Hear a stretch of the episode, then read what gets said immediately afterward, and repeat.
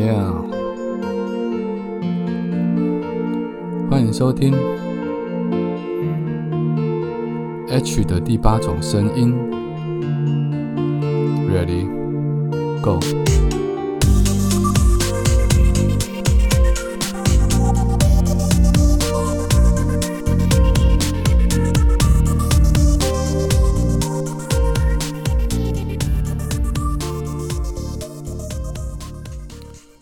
欢迎大家再度回来收听 H 的第八种声音。早安、午安、晚安。不知道你现在人在哪里？不知道你身处的地方现在几点？总之，我们用三种不同的时间跟你打声招呼，希望你拥有一个美好的一天，或者是一个灿烂精彩的夜晚。我相信这一两天在台湾，每个人都被社群媒体或者是电视新闻一连串的相关的事件轰炸，或者是勾起每个人心里面。不舒服的地方，当然也有很多，或者是说更多是看热闹的人。然后我已经邀请了林翠芬，呃，心理咨商师，明天来聊这个话题。但是在明天跟他聊之前，我自己想要聊一些我自己的心里的话。关于黄子佼今天在被揭穿或被揭发他在十几年前所做下的那些事情之后。他发表了一几段的录影，我也刚好在那个时间点看到了。然后很多人在说他的模糊焦点，他把很多事情推给了他的成长的过程，他把很多人拖下水。那至于他把很多人拖不拖下水这件事情，我觉得我不予置评。我觉得这个可能，也许明天我跟林翠芬老师可以聊到这一点。但是关于他描述自己的成长历程，甚至觉得自己因为这样子而形塑出他在年轻的时候有过的行为出现，他在解剖自己，他在探索自己。我觉得这并不是什么脱罪或者解释的借口，因为他已经承认了，在很多被揭发这样的事件的公众人物当中。看起来他是最愿意接受或者面对自己曾经发生过这样事情的人。我想说的是，童年真的会影响一个人很多，他可能会影响你一辈子。所以有一句话说，有些人用童年在疗愈一生，有些人用一生在疗愈童年。嗯，今天或许我也会讲一些我自己的事。但在讲我自己的事之前，我想先聊一个我曾经认识过的一个女生。她常常在交男朋友的时候，呃，外遇。她常常因为自己不开心，或者男朋友惹得她不开心，她就会找另外一个男人，不是同一个男人，就是她可能在那段时间内比较熟悉的男人，然后外遇。甚至在她结婚之前。他也做了类似的事情。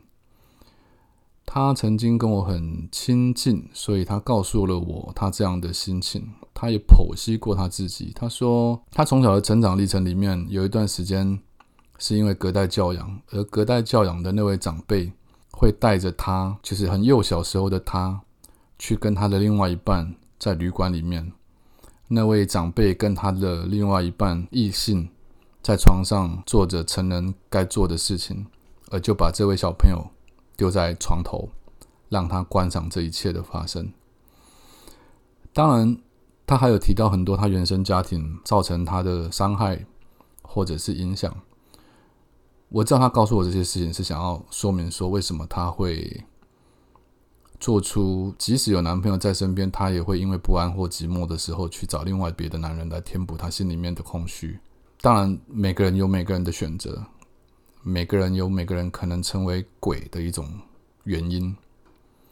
我聊我自己，这是从来没有在媒体上讲过的事情，我也不会讲对方是什么样的人。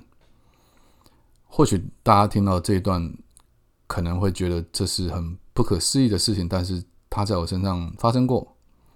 我在很年轻的时候，很小的时候，应该说。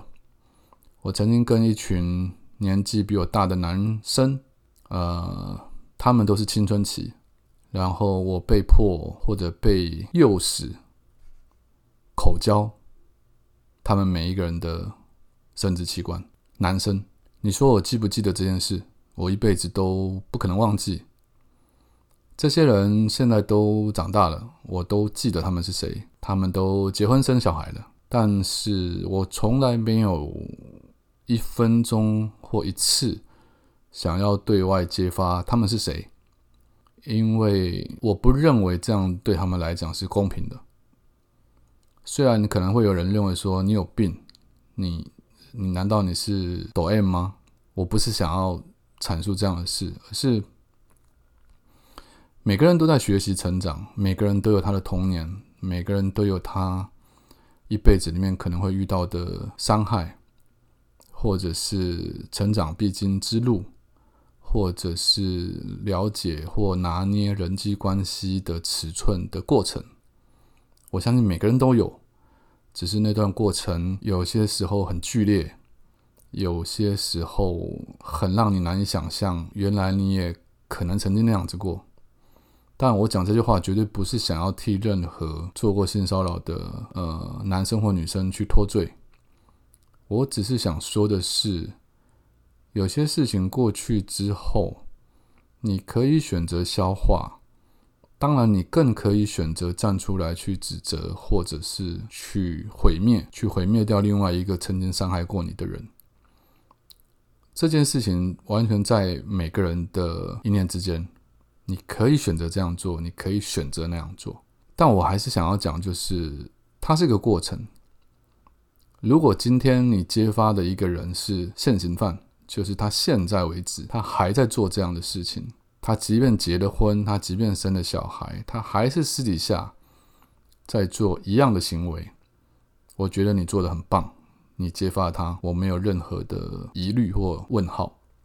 可是，当然回过头，我刚刚讲了，如果你去揭发一个他，或许是曾经在他成长过程里面，他迷失过，他走错过。但他后来也认知到他自己有问题过，他修正了。但你这个时候，你当然有你的权利。你觉得你还是没有办法消化掉那个时候他曾经带给你的伤害，你必须，你得要把这整件事情说出来。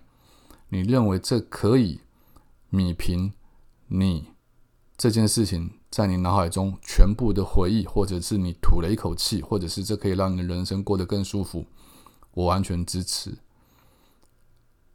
我完全支持，我完全支持。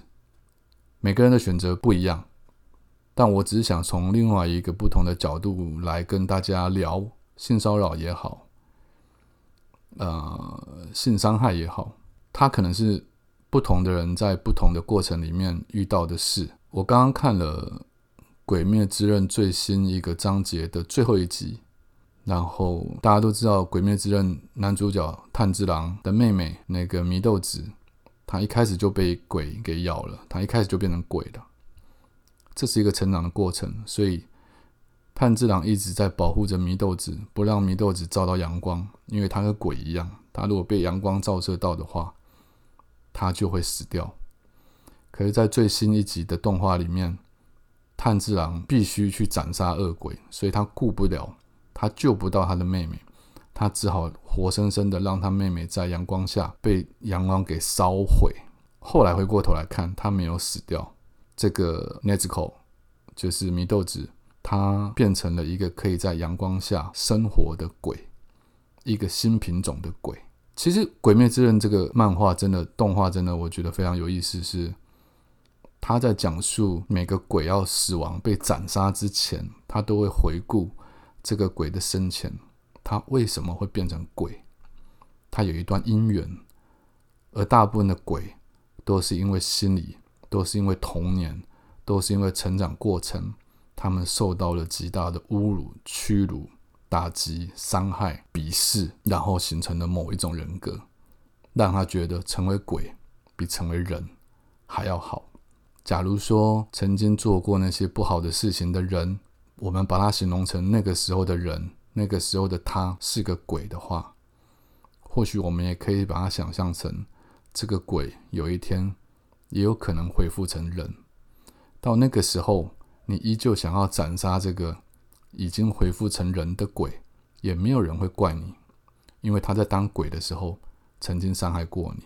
但我不知道这样持续的下去，到底是会变得人越来越多，还是鬼越来越多。这一集是我冒着很大的风险，或者是说提心吊胆的讲出这样的事，因为我也不知道我讲这样的事情出来，听众或者读者们会对我有什么感受，会怎么看待我这样的人。